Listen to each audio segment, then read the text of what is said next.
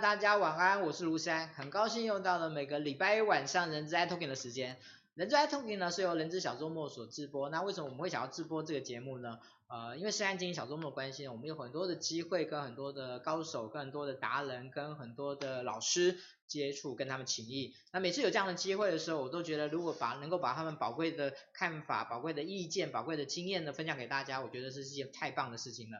那现在拜科技，只是我们总算可以做到这件事情。所以从前年的十月开始，我们就开始了人资 iTalking 的时呃这这样的一个直播。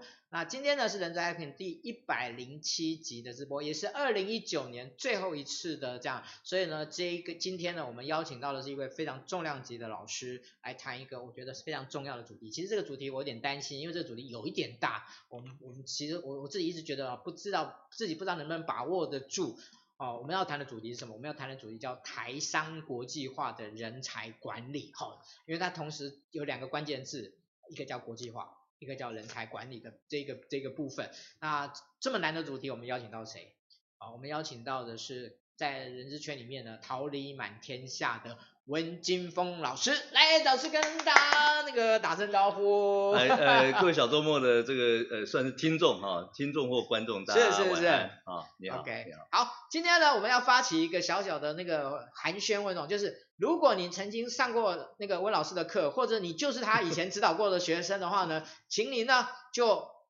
在我们今天的脸那个直播的下面呢，就告诉大家就是加一加一加一，我是老师，我是温老师的老师我的同学这样子哦，这样呢我们今天来，我我们今天来接龙一下，我们今天来接龙一下，看看看可以累积到多少。好，那今天那个温老师呢难得来哦，今天真的谢谢他播控啊，这个如果您有什么样的问题呢，也可以今天呢在现场呢来请教他啊，当然更重要的就是帮我们把它分享出去。啊，我我知道现在大家年那个就年末的时候，大家 HR 都蛮辛苦、蛮累的、蛮忙的。但是呢，呃，只要你帮我们把它分享过去，我想就更多的人有机会听到今天温老师的很精彩的分享，很重要的一种启一些一些专业上面的启发。OK，那这边呢，先跟大家说一下，好，先跟大家说一下。好，待会我们就赶快我们的接龙下去，今天是看我们能不能接到那个一两百、三四百，虽然我们的我相信老师已经不止啊。不，结果一发现说，等一下听听的人都是我们自己人了。哦，这个也很重要，这个很重要的。现在现在现在不是大家都要说要同温层嘛？是是是。现在大家同温层这样子。好，呃，今天为什么会想要谈这个主题哦？嗯，当然一方面是温老师本身目前在交大呃管担任管院的副院长啊，其实他有另外一个身份叫就是台商全球化中心研究中心的主任啊，那所以。呃，我相信在台湾目前对台商国际化的这一个主题的相关的研究，我相信一在老师这边一定有非常很多宝贵的经验，很多宝贵的研究以及宝贵的这样的一种呃内的资料。好，所以我们今天等于是偷师啊，好，把他那个希望能够多偷一点他的宝贝宝贵的一些一些专业来跟分享给给大家这样子。好，那呃。今天的部分呢，我我的那个老师呢一定会讲得非常的深入，啊，但是呢，我今天的角色呢就是插科打诨，然后就跟可能会问一些那个不够专业的问题哈，然后帮大家问哈，或者说大家可能会有点有一点想，其实我我在还没开始之前，我还跟老师说呢，今天我真的从来那个直播一百多场，我还没有今天压力这么大这样子，哦，我今天还前两天我还特别去。请问一些呃有在做这个国际化的企业呢，他们在有关人才管理的一些一些东西，希望能够呢让今天呢有一些呃内容呢能够跟老师有一点小小的这这这样一种更更多的启发这样子。好，那我们今天有有访纲，我访纲也也事先也也披露给大家看，然后大家看了就非常说哇，这个一定一定要来听啊这样子。好，所以我们现在呢就依照我们的访纲的内容呢来跟大家，那中间呢有一些问题我就会在先拿。呃，这就是插入来请教老师。好，当然我刚刚也有再强调一次，就是你有一些问题想要请教老师的话，也请你可以把它提出来。我相信你们一定会有很多的问题的。好，我们先直接来啊。嗯，企业国际化这五个字事实上很普通，每个字我们都看得懂，但是它的丰内涵其实是非常非常丰富的。哦，我想就先来请教一下老师，就是企业国际化的这个这件事情应该怎么样去看待？好，那。呃，谢谢思安老，因为其实呃，我虽然是在交通大学担任呃台商研究中心的主任哦，那我也不敢说我有很多的研究或实务经验。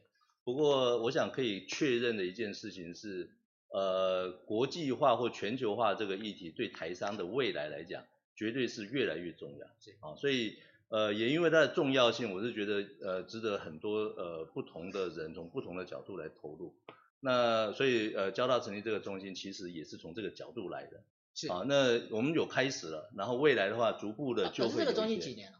这个中心是今年才成立。哦，今年才成立，哇，这么新。对，因为因为我到交大也没有很久的 时间。是，我知道，我知道，我知道。所以所以呃，但是这个是一个确呃整个趋势来看，其实全球化一定是台商未来的呃整个发展的大趋势的一部分啊。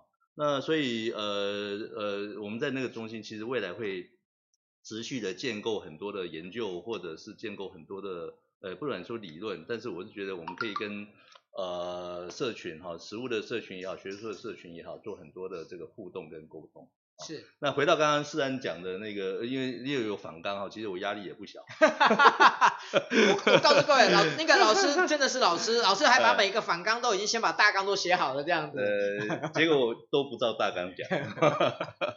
好，那呃。其实国际化或者全球化这个议题，呃，这个定义哦，其实是不容易的。啊，是国际化等于全球化吗？呃，看你怎么看。你如果很精准的定义，等一下我会谈，其实这两个词是不太一样的。但是你说我们日常生活要把国际化或全球化分得很清楚，我觉得也不容易。是。因为大家混着讲。是。好，对，所以我们等一下可以稍微讲一下之后，呃，再给大家做一点点厘清了。那一般来讲啊，其实全球化或国际化，其实就是企业跟国外的环境、国外的厂商、国外的组织有互动，啊，而这个互动有很多生意上的往来，啊，或者是到海外去做投资，那所以其实是确实是蛮复杂的，是，啊，那比较呃呃精准的来讲哈，其实我们有一个词叫做 MNE，啊，叫做 Multinational Enterprise，是，那它的定义就是这样。就是你要到海外有直接投资，是要设厂，啊，设营运的据点，啊，那个据点不是只是一个发货中心、一个仓库或者 office 而已，而是你在那边有直接的投资了。所以做贸易算吗？诶，严格来算不算？OK，严格来说并不是，是因为你有你有实质在海外的投资，你设的厂，诶，那个那个就不一样了，你投资了三千万美金在那，okay. 其实你的思维是完全不一样的。你会在那边有 facility，有有有设备，服务应该也算吧。例如说我我像现在不是很多台湾很多外商很多银行在在东南亚有，那就拓展了服务据点，是，那就算直接投资了。OK，但是你只是设个 office，比如说做一个生意上的联系往来，三个人在那，而且搞不好一个人是台湾人，然后其他人可能都是当地的呃一些一些行政的或者是一些呃比较基层的人员，我觉得那可能就还没有到我刚讲多国籍企业的。概念原因是什么？因为你的投资很小嘛，是，其实你所有的运作那只是一个 office 而已。但是你一旦有了在那，比如像银行在那边设的分行、设的子行啊，或者是制造业在海外做了一个那个那个呃工厂啊，那这样子的投资，你自然而然你的很多的 mindset，你的心态是不一样的。是，那当然很多的管理的议题就慢慢出来。啊，这是我说的比较比较严格的来讲，其实 M&E 应该从那个时候开始。OK。不过我们有时候如果我们要谈国际企业的这个发展哈，其实一般来讲，我们把国际企业的发展分成好几个阶段。是。呃，第一个阶段呢，我们说是出口。其实制造业最惨，服务业很难出口。是是是。人没到，出口是没意义的。是。那制造业的话就出口。那出口的话，其实对公司的影响很小。原因是什么？其实你生产的所有的考量都还在呃当地嘛，都还在母公司当地，所以出口的话只是东西出去，人不出去的。是，啊，那是这个是第一个阶段。那常看到的是很多的出口做的不错之后，海外生意越来越好之后啊，他就开始哎想说，那我如果到当地设厂了，因为可以不要不要不要关税嘛，不要运费嘛，是啊，很多的成本可以省下来。哦，那所以第二个阶段，出口的第二个阶段，我们有时候叫做国际化阶段，是叫做 international stage，是。那这个就会接触到您刚刚提到的那个词，国际化，是。啊，那待会我们再来做一点点说明。那第三个阶段，通常我们叫做 multinational stage，是。multinational stage 讲的是什么呢？讲的是说，有一些公司啊，它其实到了一个地方之后，它到了当地设厂。设厂一段时间之后，它可能就当地化，是。根据当地在地的需求，然后呢做了一些调整，啊，然后呃比较能够适应当地的环境。因为我们知道刚刚讲的 international stage 国际化阶段啊，通常都是呃把台湾的把母公司的运作复制到海外去，啊，啊这样子的复制啊，其实呃不是说不能运作，因为你出口的时候做的不错嘛，是，所以你复制到海外去可能也不会很差，但是啊你要变成比较能够完全适应当地的环境，它就需要一个转型一个调整，啊，所以。所以，比如食品商，你到了泰国，你到了呃中国大陆，到了香港，到了美洲，其实你在你的产品都要做一些调整，所以我们叫做 multinational stage，叫多国化的阶段。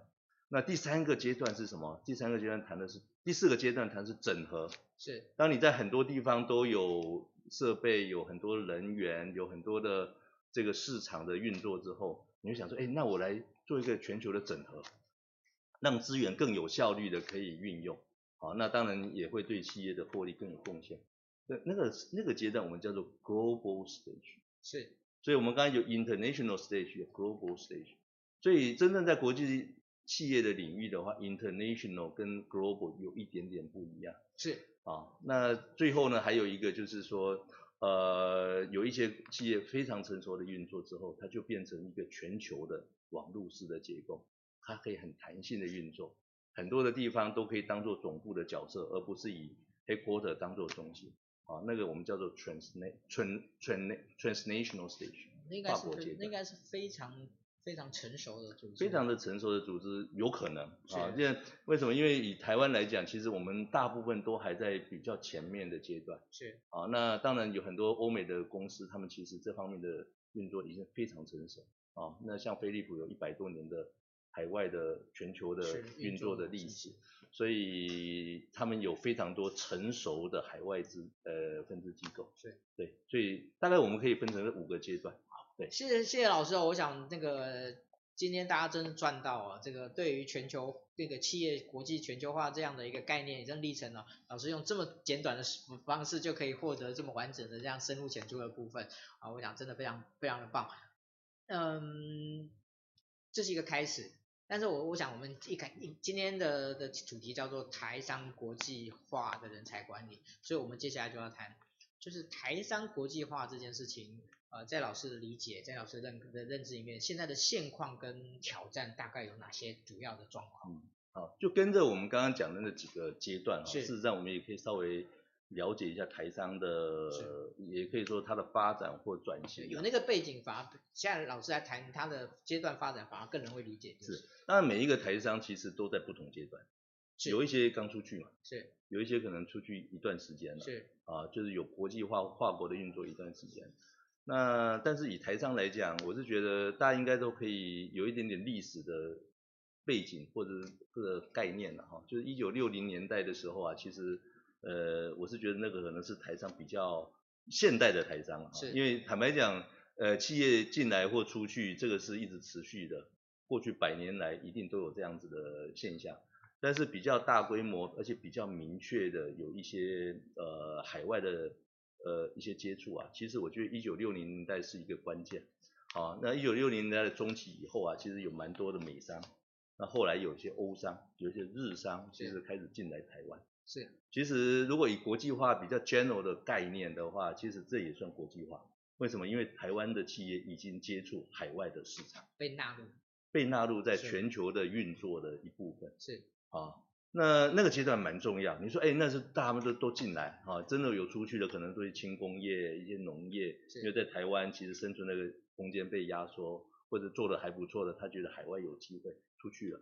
那一九六零年代其实很多的外商进来。啊，啊，这个其实对台商台湾的国际化整个的这个这个发展是有非常大的意义啊，啊，因为我们那个时候就开始接触了什么是美商，什么是美商公司的制度，什么是日商，什么是日商公司的运作方式，呃，这是一九六零年代，那，一直有七零年代其实蓬勃发展，这方面的趋势非常，所以我们很多加工出口区，啊，那呃大家都知道，其实加工做以前还。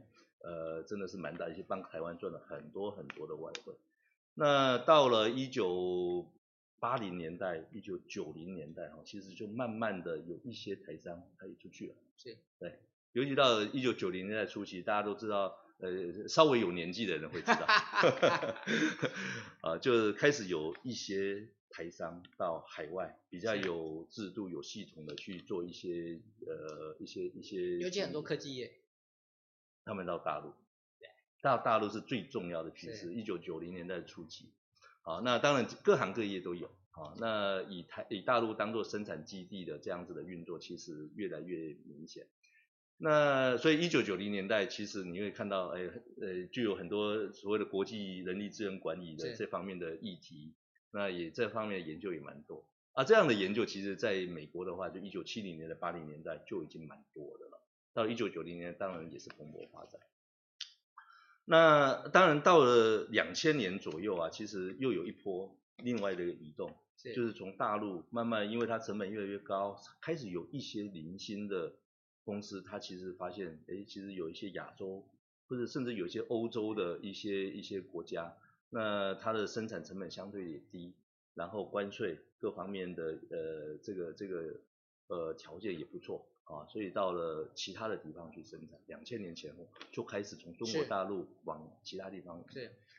那但我们都知道，呃，我们有我们有所谓的新南向政策啊，当然就南向政策在一九九零年代中期啦啊，那那是因为呃，但是那个时候效果不太好，原因是什么？原因是中国它的吸力太大了啊，所以一九九零年代中期的南向政策其实效果并不是太好。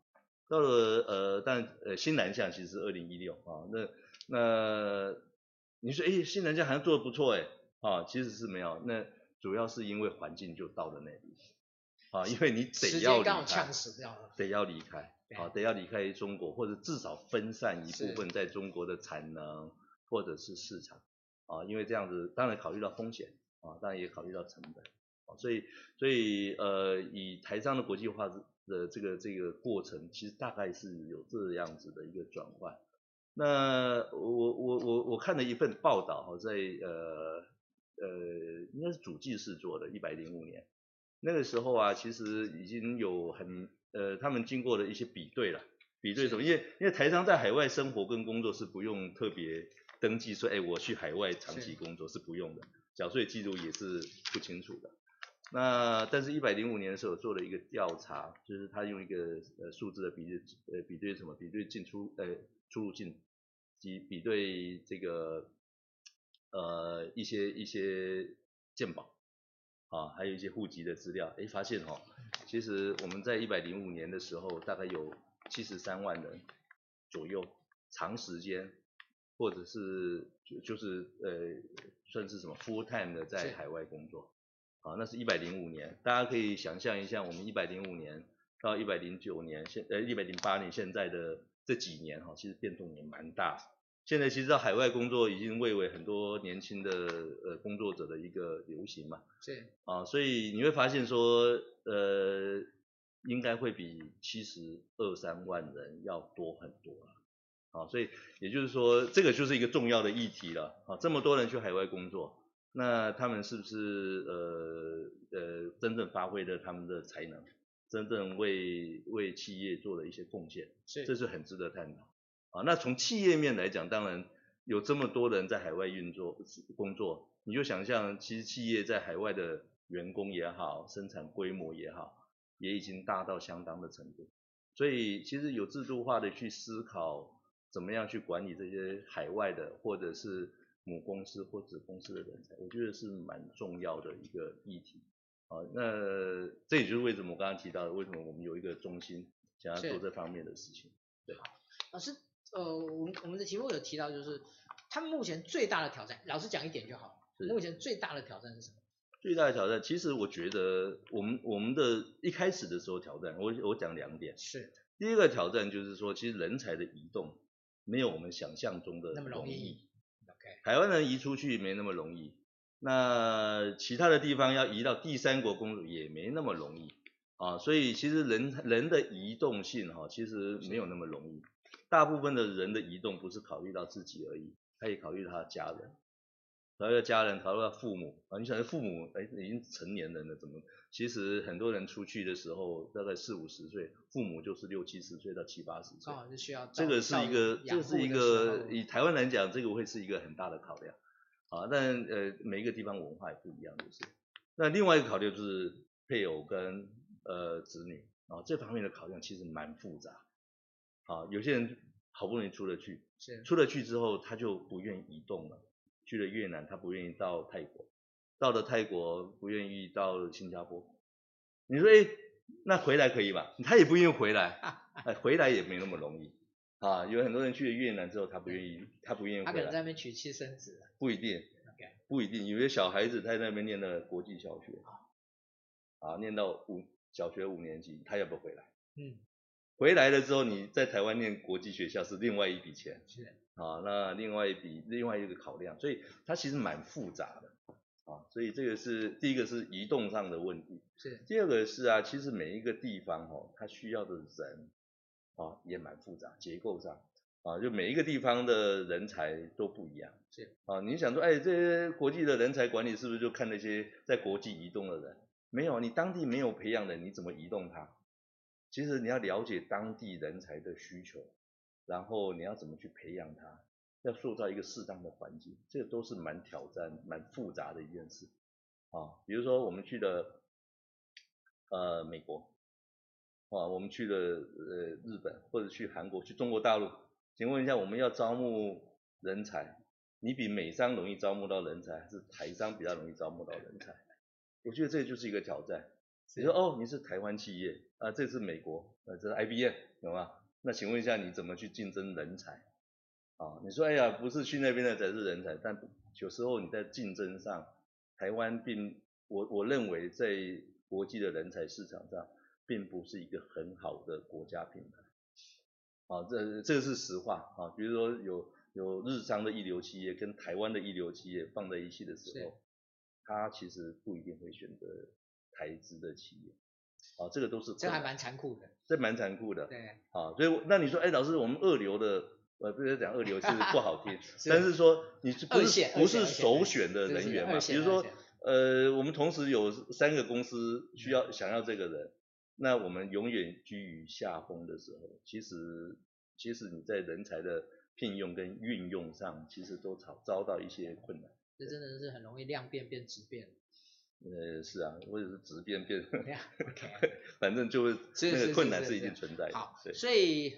呃，可能很多很多那个这些台这些国际化的的，其实他们最缺的其实就是人才。对，在我来看，其实我我因为我自己是上人力资源管理，我想大部分的那个观众也是嘛。是。所以我们说 HR 很重要，应该是没关系的。好，你要想想，你有你如果行销能力不好，要怎么做？不是老板想破头去做行销啊，你找个行销人才来比较重要了。是。所以有人才就解决所有问题啊。所以你财务状况不好，其实是搞不好是 marketing 的人不好，sales 的人不好，财务的人不好，嗯，都是人才啊。其实你有你会招募到对的人才，是比什么都重要。所以有个 HR 的好的主管或者好的 HR 的团队，其实比什么都重要。啊，这个是我们 HR 圈自己说的。我们自己自己取暖一下，自己取暖一下。但我觉得确实也是这样啊，只是说呃不一定高阶主管 都有这种观念，所以他们对于。人才管理的一些相关实务，其实也有不同的想法。对，好，谢谢老师。呃，我想刚刚老师也花了不少时间来跟大家谈有关于这个台商国际网。那有没有怎么样的案例可以分享给大家的？哦，对，案例哦，其实坦白讲，我不是很很想要讲很多案例。原因是什么？其实每一家公司都不一样。你现在想一想哈，台商是什么？台商有好几种不同形态。是，比如说有一些人。他是到海外创业，他算不算台商？算吧，算。啊，我们刚刚讲的一部分是，其实越来越多哎。我们刚刚讲的一部分是，如果你是在台湾是大企业，对，然后你要出去要怎么做？其实真正台商搞不好，大企业出去的只是一部分或者是一小部分，有非常多的台商其实是直接就在海外创创业、海外工作。所以你要说，哎，有没有很好的人那个那个案例哈？其实你可以你可以想象，我们现在大的企业其实他们都做了一些有关人才培养、有关人才移动，去整合这些呃人才发展的一些过程，其实都有做啊。但是做的很好的，我就不敢说了啊。再加上有很多创业的人，我们很难引。老师，我我我我我稍微确认一下，他在他在台湾没有公司，我就直接到哦，我我们讲，我就直接到马来西亚去开了一家公司。是。他算不算台商？您您的意思是这个意思吗？这个就是我我想讲的。其实台商是什么也很难定义的，你知道吗？台商是什么？哎，我们现在聊天的这样不太好，对不对？那没有，以前我们以前会说是台商，就是在台湾有有就是有公司，然后到国外去拓展。好像在以前我们比较狭隘的，比较是以这个为主。对。可是您刚才提到是说我在台湾没有公司哦，可是我到某一个国家去开了一家，算不算台商？对。好然后什么叫台商啊？比如说哈，我举个例子，当然，呃，我们没有指责任何一个公司的意思，但是其实这就是实际的状况。比如说像康师傅，算不算台商？就是他在香港上市哦，钱都是香港的哦，是是是，是别的地方的上市公司哦。是。啊，像像趋势科技算不算台商？是。他在日本上市哦。请问上台商是什么？其实是没有定义的，我们讲了那么多，呃，那个基础本身就是不确定，所以你要讲很好的案例哈，其实很难谈的原因是，你看有很多的公司，它其实是台湾人创的，但资金不一定在台湾，或者有一部分的资金是台湾，是，但是它的管理团队可能都是外国人，好，因为它必势必得这样，所以你的定义如果是把只有在台湾。Headquarter 在台湾的这种公司才叫台商，这个我是觉得可能我们就很难，你你会你会排排除掉非常多的我们广义的台商，是，对，所以你说哎有没有很好的案例？哎，比如说企业人才管理有很好的例，呃呃我不敢说没有，因为这样子会会会造成很多造成很多的问题的啊。不过我刚才说其实什么是台商，有时候也不容易定义的，对。是。OK，好，那 OK，嗯，因为我们今天呢，其实重点还在人才管理了哈。那个其实老师的专长在人才管理上面，也是他非常重要的一重重要的一这个一个授课的的主题。所以那个台上的部分的话，我们就先稍微在这边 做个小小的收敛，我们赶快把那个主题转到有关人才管理的这个部分来。是，是，是，是。好，嗯，可能你们也常常听到人才管理这四个字，但是呢。今天我们邀请到那个温老师呢，我想要请温老师来跟我们先谈一下人才管理这件事情，因为其实很多的企业里面，他都认为有在做人才管理，可是可能在更严谨的来来来检核的话，其实他不是在，他没有在做，所以我想说，先请老师来跟大家分享一下，什么样一家企业所谓的这个就是企业人才管理这件事情，应该要从什么哪哪几个条件来看？好。哎，我们现在定义一下什么是人才管理嘛？是是是是。因为照着您的提纲，我已经被限制住了。老师，我们就闲聊就可以了，闲聊这个。对对没有确实，哎，但是我是觉得有一些概念要稍微厘清了。是。啊，那我经我通常都会在课堂上经常都会问这种问题，哎，什么叫人才管理？哎，什么叫绩效管理？嗯。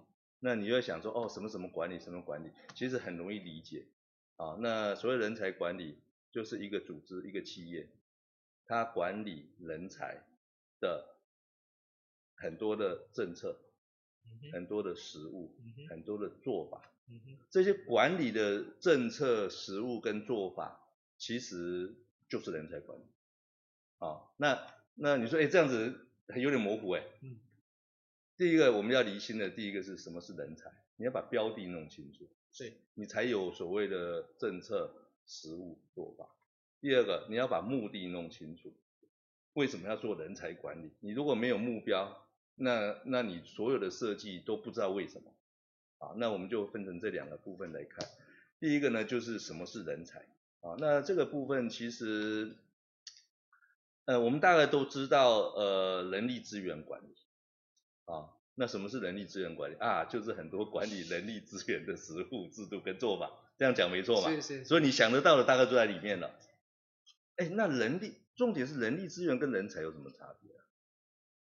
对吧？好，那真正的差别是什么？那人力资源哈，其实你要想说资源 resources 这个词啊，通常是比较静态的。钱是不是个 resources？嗯，应该是嘛，对不对？机器设备是不是 resources？是嘛？那你要去使用它，用在对的地方，用对的方式来用它，是啊，所以它才会活化起来。所以资源是静态的，那人才跟资源有一点点不一样。人才啊是要会解决问题，会主动找问题的。其实差别在这，怎么样让一些人，可能不是所有的人，可能让一些人他愿意主动的帮企业或组织寻找问题、解决问题，帮企业创造新的机会，这样子的人才叫人才。就是他有主动性，除了能力上的不同之外，主动性蛮重要。他没有那个我们讲的企业家精神，这样子的人才是静态的，是等着人家来使用他才行。谭老师这个标准挺高的，蛮高的。所以你现在如果重新再思考人才管理，你会发现，哎，好像不能说什么都是人才管理的，搞不好你讲来讲了半天还是人力资源管理。就这两个概念最大的不同。就是你要找到一群人，他除了有能力之外，还能够有很重、很很大的驱动力去解决问题。所以老师，我们可不可以说，人才管理跟人力资源管理，它应该是有相连，但是它又要独立的？它基本上是进阶的事。我们都知道，人力资源的发展早期叫做 personnel management，是叫人事管理。对，然后人力资源管理。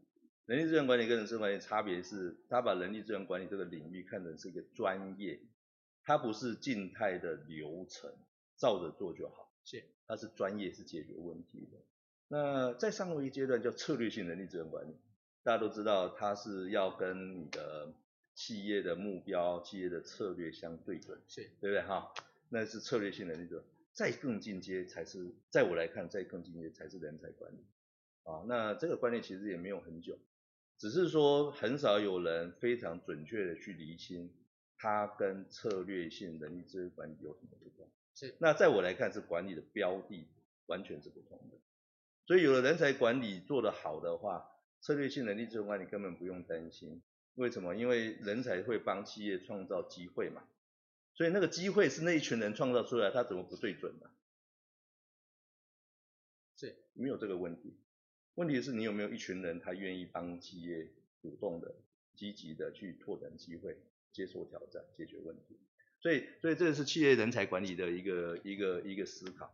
不过，这个如果把它稍微连接到国际化或全球化，啊，我们刚刚提到说，其实国际化、全球化，它要到海外去经营。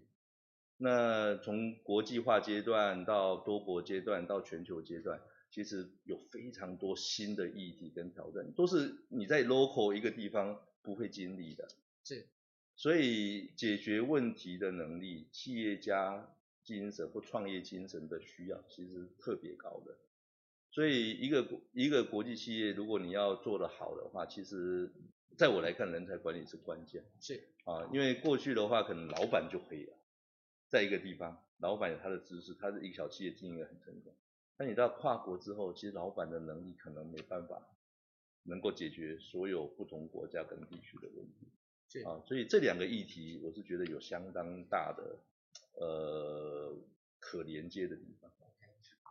这个连接的部分，我们待会会再请老师做一点补充。嗯、那我可不可以请老师用最快的方式来跟大家说明一下，一家企业里面有做人才管理的话，他一定有做哪几件事情？哦，内容也许不需要。不需要老师再展开，可是有哪几件事情是一定要做的？其实人才管理，我刚才讲它的核心是人才嘛。是。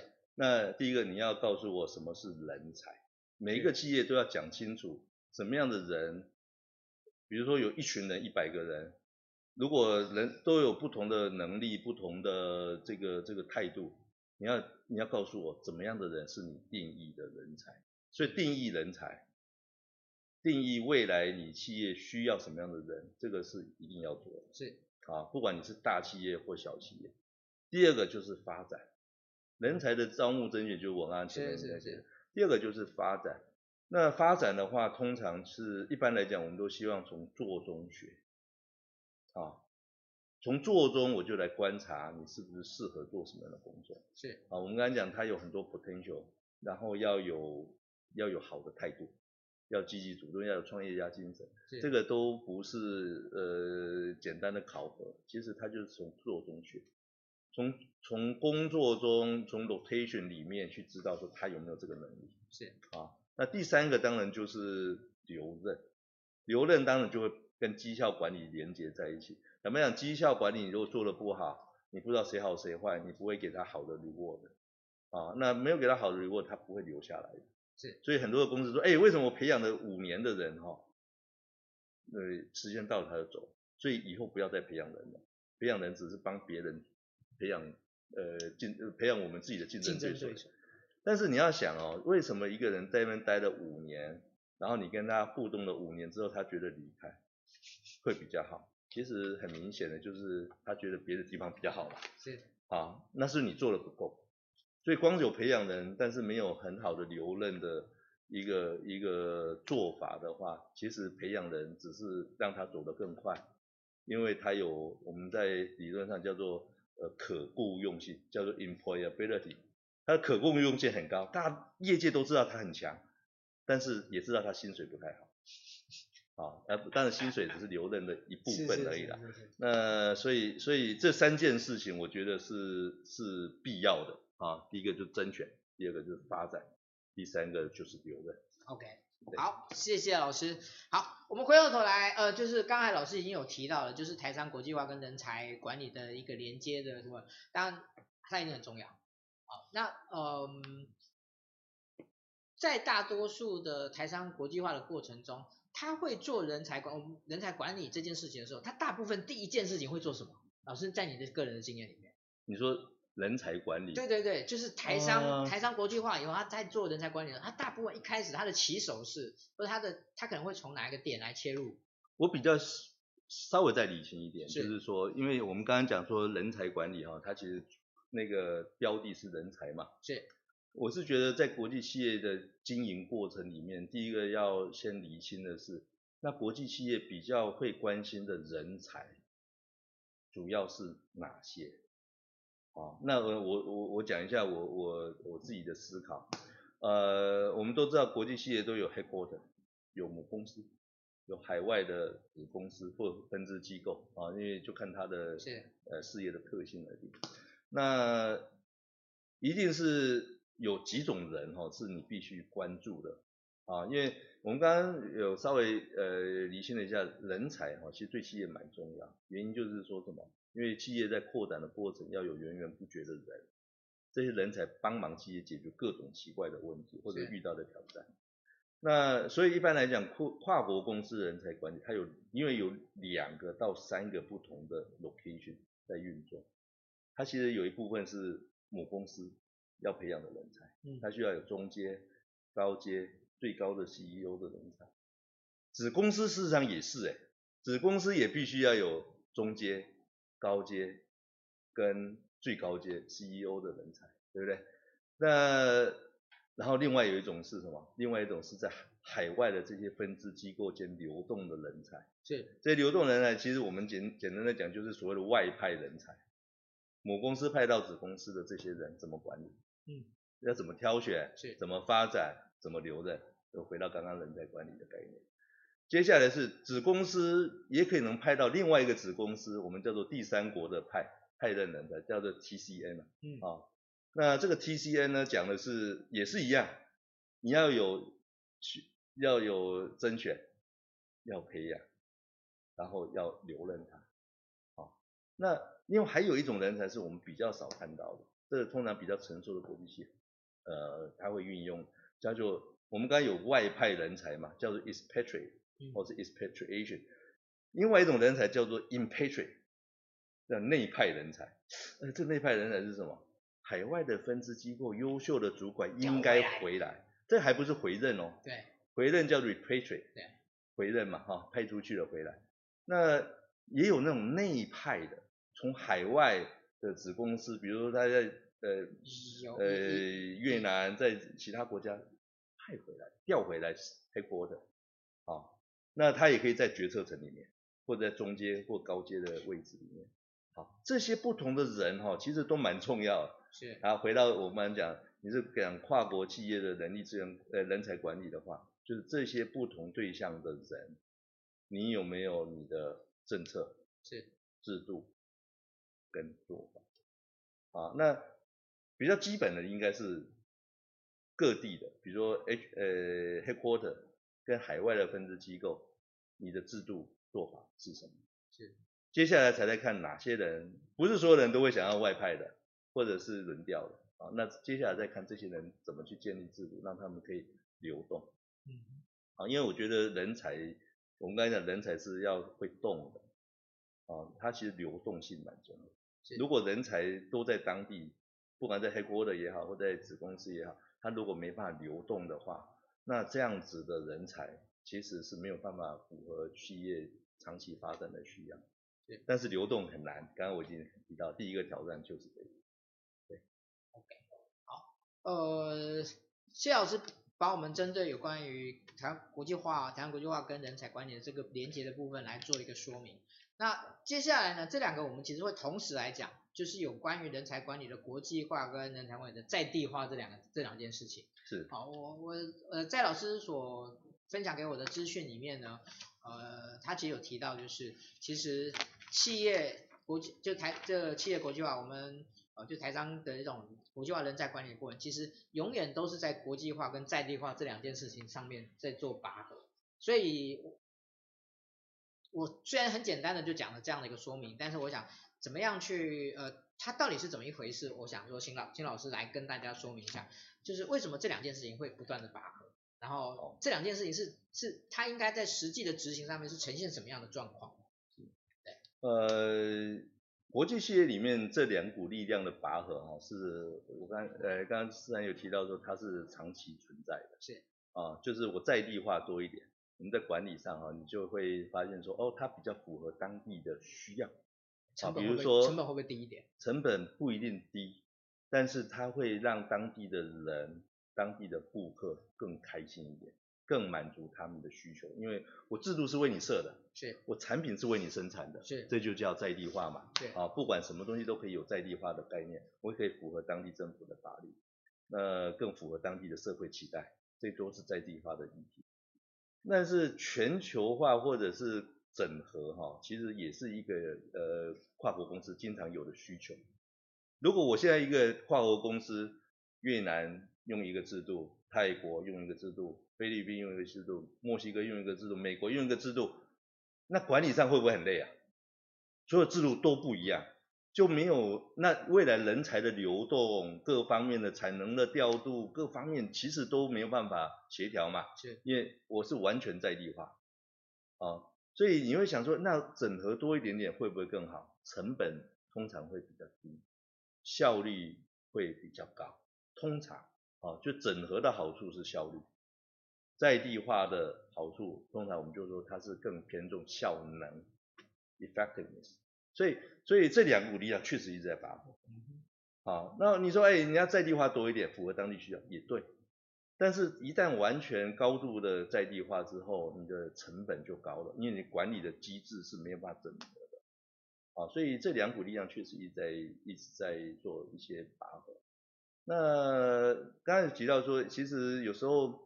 呃，国际化这样子的议题，你如果谈人才管理，你说，哎，那那刚刚有提到说，人才其实跟一般的人力资源不一样啊，那最重要的是，那那其他的人怎么办？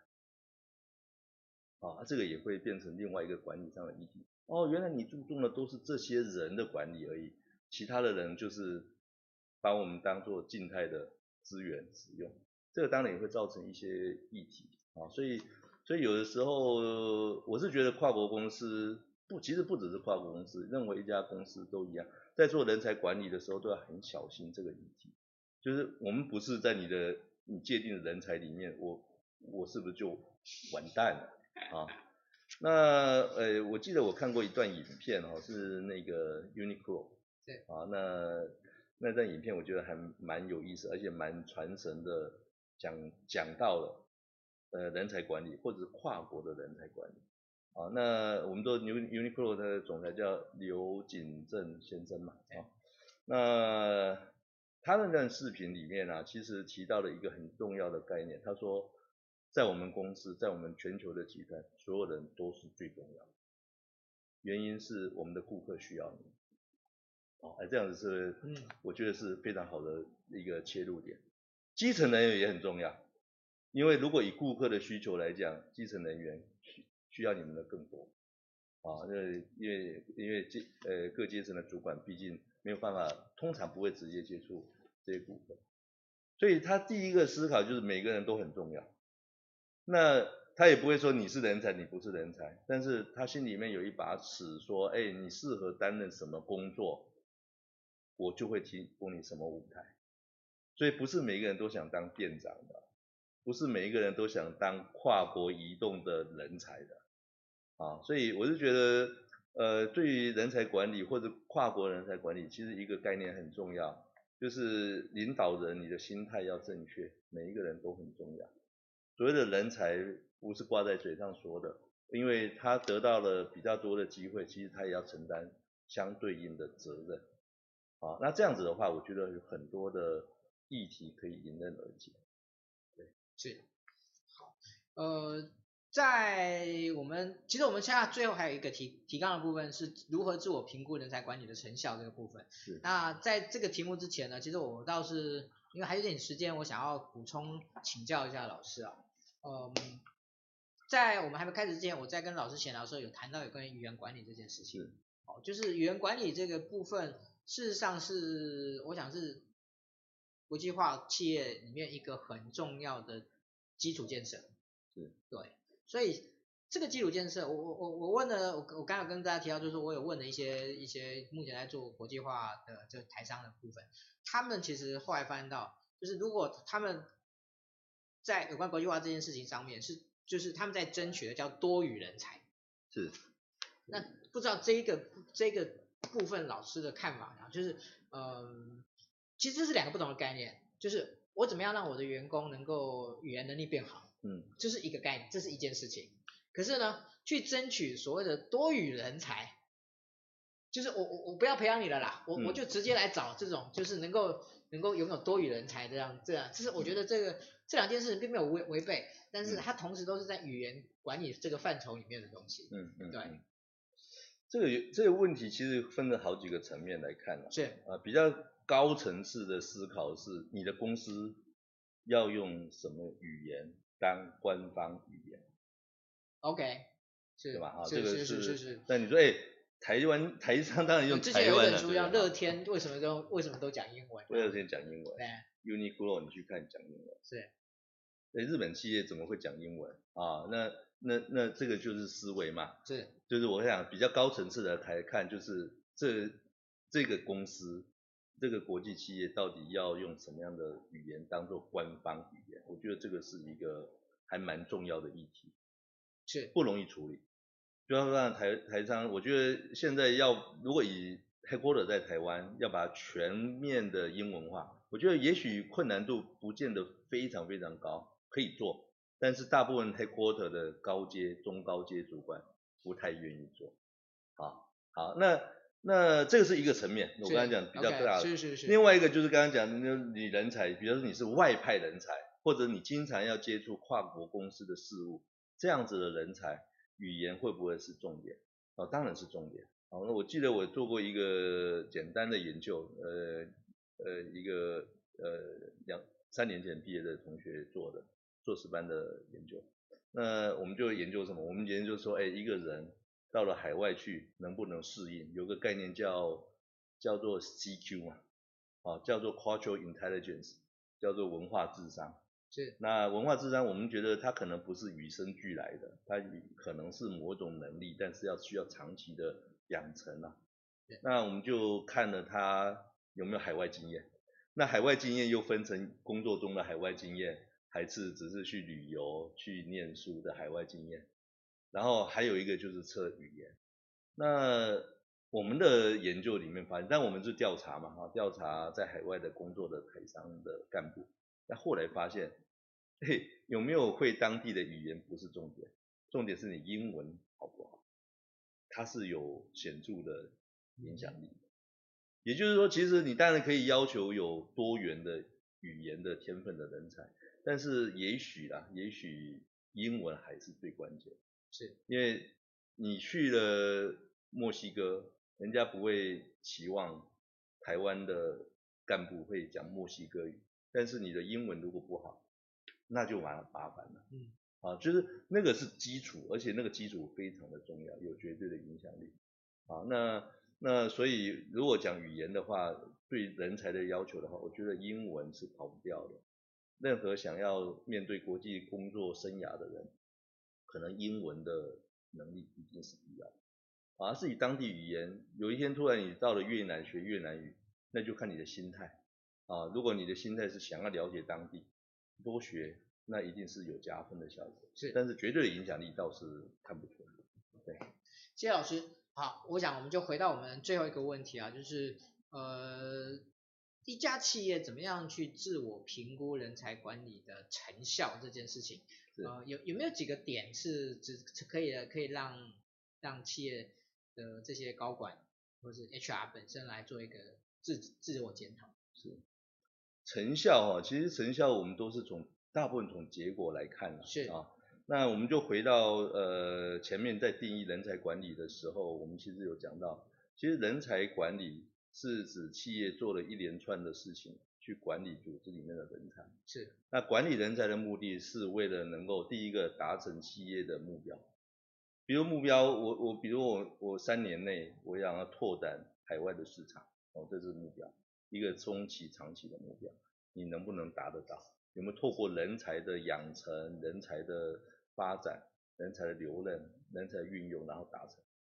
第二个，我是觉得指标是因为人才，我刚刚提到，它其实不一定是解决问题而已，其实他去发现新的机会，有没有创业精神也蛮重要。你到了海外之后，你是完成公司给你的任务呢，还是你想办法在当地落地生根，再找一个不一样的机会，贡献给公司？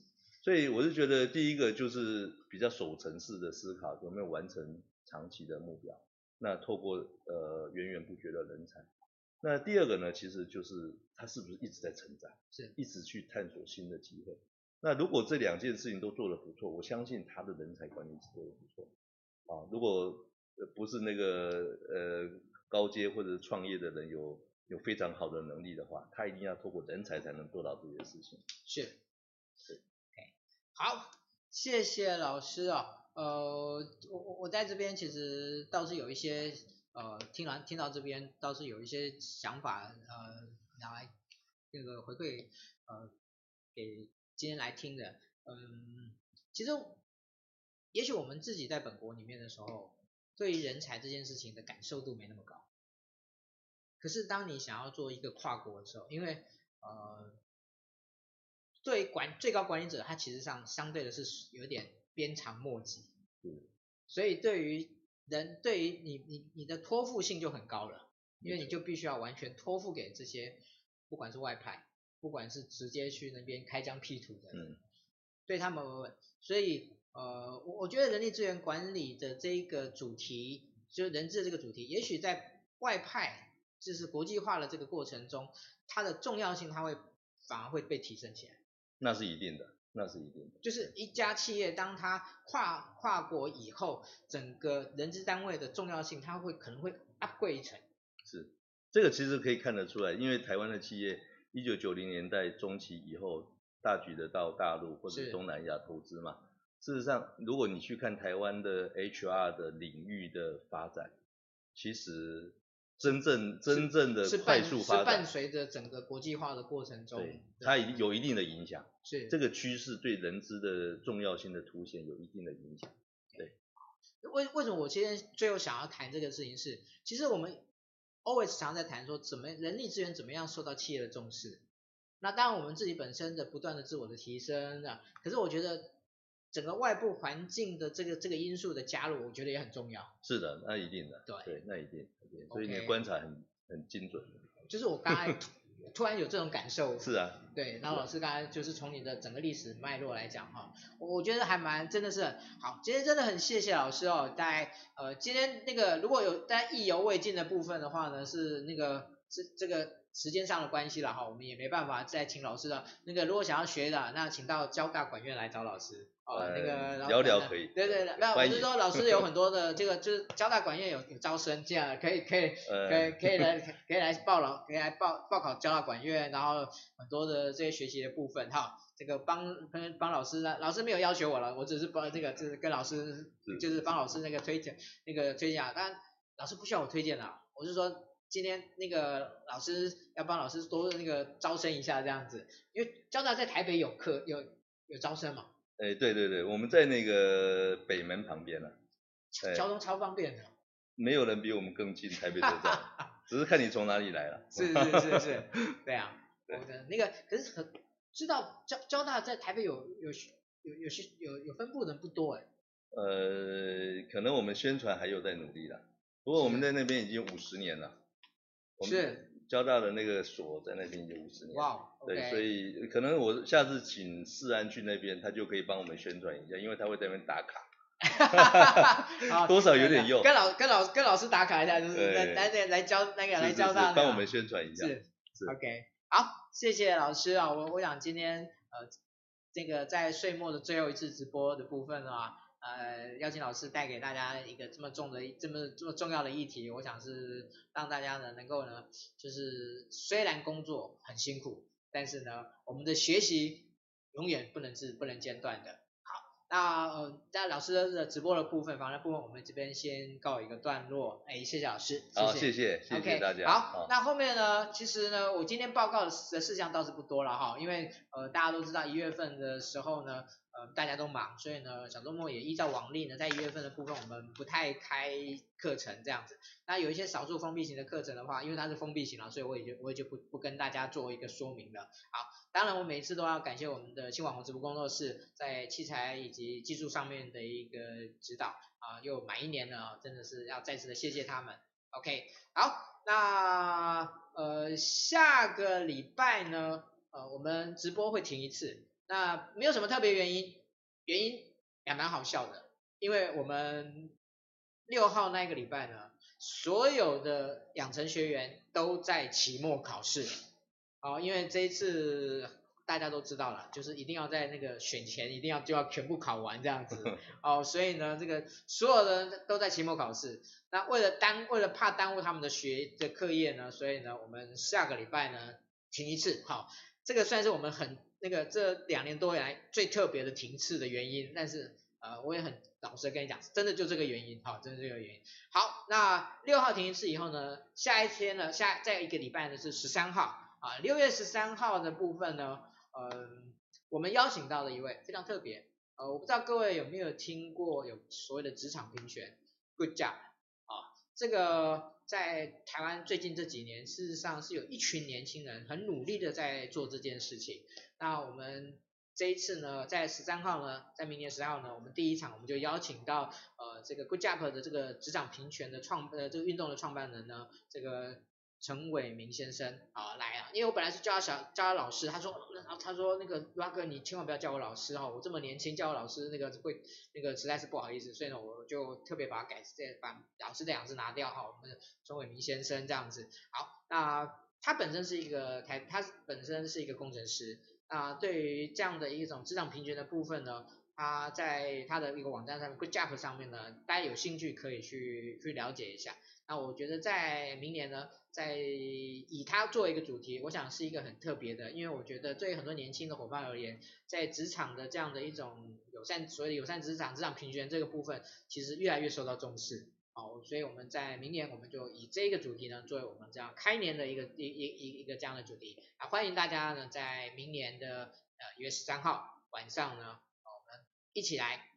收看，一起来答题，一起来是呃来探讨这个问题。OK，好，那我想今天的直播呢，呃就到这边啊。每一个礼拜一晚上呢，我们都会帮您邀请到一位很棒的老师，帮您邀请来探讨一个很重要的主题。希望呢，大家在礼拜一的晚上呢，能够有一些呃专业上的启发与收获。好，那我们今天的直播呢就到这边告一段落，谢谢各位，谢谢。